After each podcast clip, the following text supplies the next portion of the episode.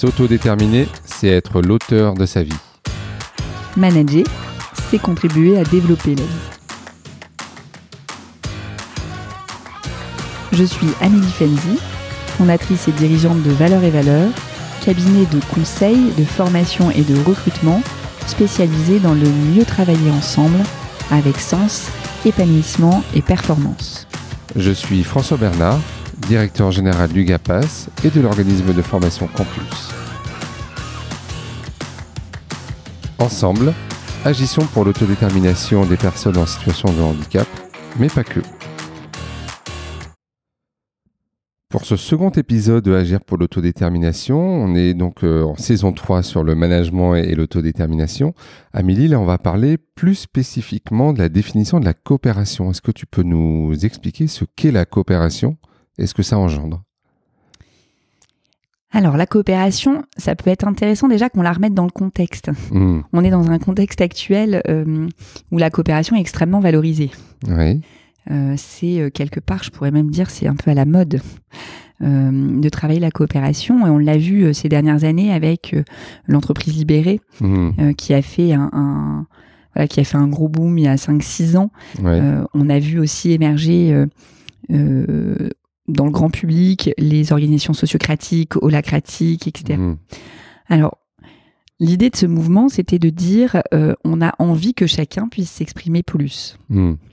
Donc là, on retrouve hum, des notions de euh, d'autodétermination dont on a pu parler avant. Ouais. euh, comment chacun est déjà plus proche de ses besoins, de ses envies, Hmm. et capable de les exprimer et de s'affirmer dans un environnement. Euh, on partait du principe que euh, les modes organisationnels euh, euh, des, euh, des organisations actuelles euh, étaient trop éloignés des besoins, des envies des collaborateurs et de leur capacité à exprimer, à s'affirmer et à contribuer à créer de la valeur. Hmm. Et donc de ça sont nés ces mouvements euh, d'entreprises libérées ou de toute euh, autre forme. On, on a aussi entendu parler des organisations opales Hmm. euh, qui visent aussi la coopération. Ce qui est intéressant dans ces mouvements, c'est la difficulté de trouver l'équilibre entre l'autonomie, la libération et la responsabilité. Et on a pu voir d'ailleurs que euh, beaucoup de personnes ont fait marche arrière avec l'entreprise libérée, euh, parce qu'à la fois, elle a libéré énormément de création de valeur euh, des, des, des hommes, Ouais. et pour autant, on a vu une difficulté à canaliser cette énergie et cette création de valeur. Ouais. Or, l'objectif d'être ensemble euh, dans, pour une raison d'être, une mission, un objectif, Hmm. c'est de pouvoir euh, faire en sorte que l'ensemble de l'énergie soit canalisée pour aller dans le même objectif. Hmm. C'est le but de la coopération. Hmm. Le but de la coopération, c'est c'est un, un- un mode de collaboration entre les personnes qui vise à développer la posture d'interdépendance. Alors, interdépendance individuelle, collective, je reviendrai dessus après. Ouais, on parlera de l'interdépendance, on va avoir un épisode spécifique là-dessus. Tout à fait. Euh, et qui travaille aussi sur la, la culture de la valorisation euh, et tout ça dans une méthode organisationnelle dédiée. Mhm. Donc, quelque part, il faut toutes ces composantes. Et ça rejoint ce qu'on appelle souvent l'intelligence collective, les entreprises ou les organisations apprenantes, mais, mais euh, de manière très concrète, tu vois, euh, je, je pense que sur le sens, on peut être d'accord, mais euh, comment on le met en place, tu vois, euh, sur, le terrain pour les professionnels euh, Comment, comment on met en place la coopération? Ouais, Alors, il y, a- il y a une méthode, Ouais. c'est-à-dire que euh, donc il y a une méthode qui touche l'ensemble des éléments qu'on vient de voir avant. C'est-à-dire Mm. que euh, il faut accompagner euh, l'interdépendance euh, individuelle. Donc, c'est-à-dire que comment déjà on, on- on accompagne chacun vers ce mouvement qui est de se reconnecter à ses besoins, à ses envies, d'oser les exprimer sans influence interne ou externe. Mm. C'est déjà tout un mouvement ouais, ouais. d'accompagner ça. C'est ce qu'on voit dans l'intelligence collective. Donc tout le mouvement qu'on a vu sur l'intelligence collective, qui était de dire tiens on se met autour d'un sujet, on réfléchit tous ensemble, euh, c'est c'est- c'est- c'est ça qu'on développe. C'est-à-dire que là on va développer le fait que chacun puisse s'autoriser à se dire que il voit des choses, il a envie de choses, il, il reconnaît certaines choses et qu'il va être capable de les euh, exprimer, de les affirmer. Hmm. Donc ça, c'est l'interdépendance individuelle. Ouais, c'est un bout de l'interdépendance individuelle. Euh, donc déjà, se reconnecter par l'intelligence collective euh, euh, à soi et aux autres. Ouais. Le sujet, c'est que l'intelligence collective, elle suffit pas. Je peux donner des exemples.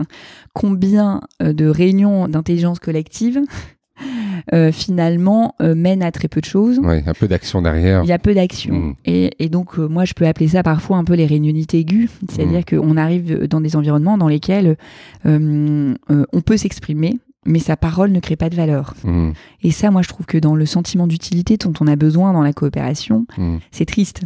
Euh, et donc, ça veut dire que euh, en équivalent de cette intelligence collective, il faut venir mettre un cadre. Donc, c'est un cadre, c'est qu'est-ce qu'on attend de notre projet commun, qu'est-ce qu'on attend de ce qu'on veut vivre ensemble, qu'est-ce qu'on attend du rythme auquel on veut avancer, mm, euh, que ce soit euh, pour l'organisation, pour les services, pour les postes, etc., les métiers. À partir du moment où chacun sait ce qui est attendu de lui, euh, il peut s'exprimer dans ce besoin-là et faire des propositions, s'exprimer pour faire évoluer euh, l'utilité qu'il a Mm. à son endroit. Ce que tu dis, en fait, c'est qu'il faut qu'on voit concrètement dans la réalité euh, des mises en œuvre de ce qui a été décidé en intelligence collective. C'est pas le tout d'y réfléchir, mais il faut qu'on le vive, quoi, finalement. Tout à fait, Mm, tout à fait. Et donc, et donc ça, c'est euh, quelque chose qui paraît euh, évident, mm, qui dans la réalité est extrêmement compliqué à mettre en œuvre parce que euh, les espaces euh, dans lesquels on a grandi, la famille, l'école, euh, tout le système d'éducation, soit nous demandent pas notre avis, mm, euh, euh, soit ne, ne nous amènent pas à toujours euh, délivrer de manière euh, constructive. mm, Et donc, on a peu d'apprentissage de comment je construis ça. Donc, il y, a- il y a des outils, il y a des méthodes assez simples sur lesquelles on peut s'entraîner mm. euh, euh, qui permettent d'allier cette intelligence collective avec la capacité à avoir des résultats Ouais. concrets dans le dans, dans la réalité, Ouais. sur le terrain. Tu peux en donner quelques exemples D'outils? Oui. D'outils, Euh, il y, a, il y a la manière, euh, il y a prendre une décision euh, coopérative. Ouais, ça, on va en parler après. Donc on rentrera dans le détail, mais en Ouais. tout cas ça c'est un, un outil avec une démarche en, en plusieurs étapes qui permet à chacun de, de, de vérifier s'il est bien en train de mettre en action quelque chose. Ouais, Il y a des méthodes sur les, les animations de réunions coopératives.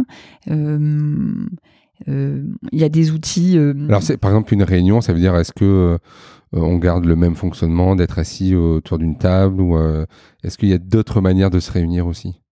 Tout à fait. Donc il y a différents, euh, il y a différents types de réunions.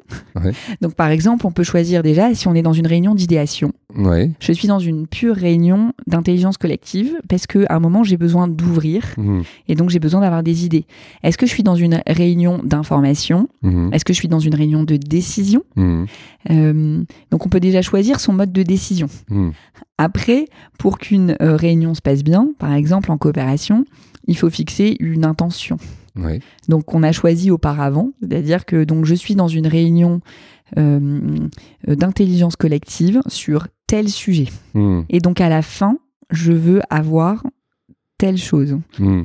Euh, ne serait-ce que de dire ça permet déjà de concentrer euh, l'énergie du collectif parce qu'on sait à quel point on adore tous divaguer parce qu'en fait on a plein d'idées toutes connectées. Euh, et s'il y a bien une chose qui est absolument géniale dans la coopération, c'est que comme on reconnecte les gens à leur, les- leur énergie, en fait, euh, voilà, les, les élans d'idées euh, et, et d'envie de contribuer sont Mm. énormes. Mhm.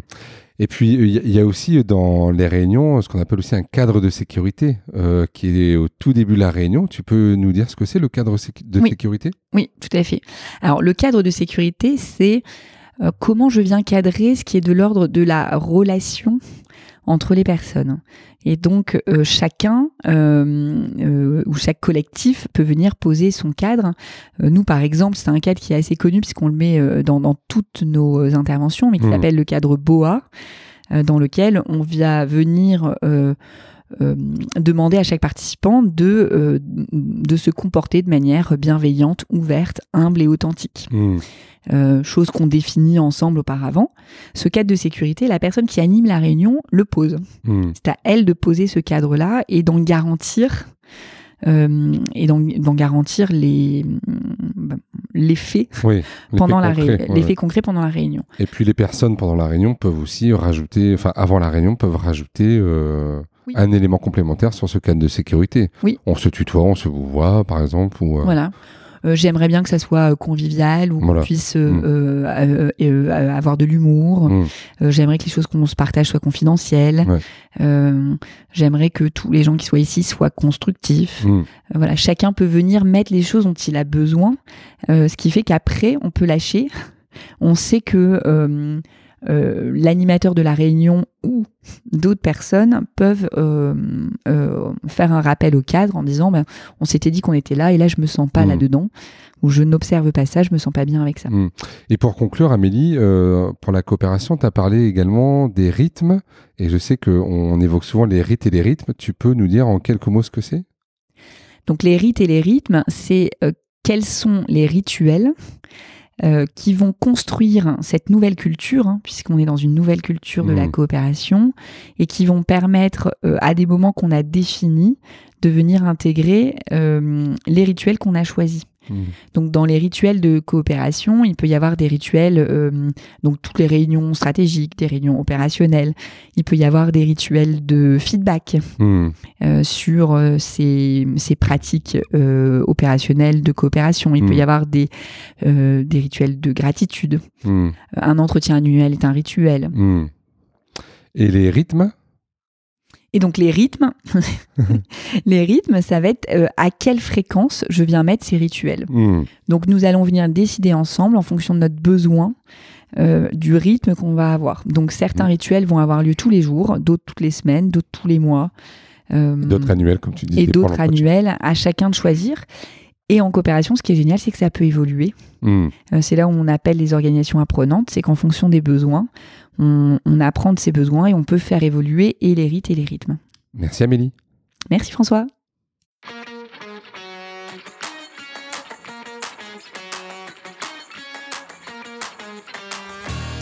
Si vous voulez en savoir plus sur les programmes Agir pour l'autodétermination, vous pouvez contacter l'organisme de formation Campus à l'adresse mail contact@campusformation.org.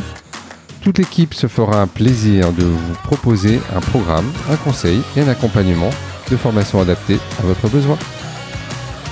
Si vous avez besoin d'informations ou d'accompagnement sur l'évolution du management ou de vos organisations vers l'autodétermination, toute l'équipe de Valeurs et Valeurs se fera un plaisir de répondre à votre message sur l'adresse contact que vous retrouverez sur notre site internet valeuretvaleurs.com avec un S au premier valeur.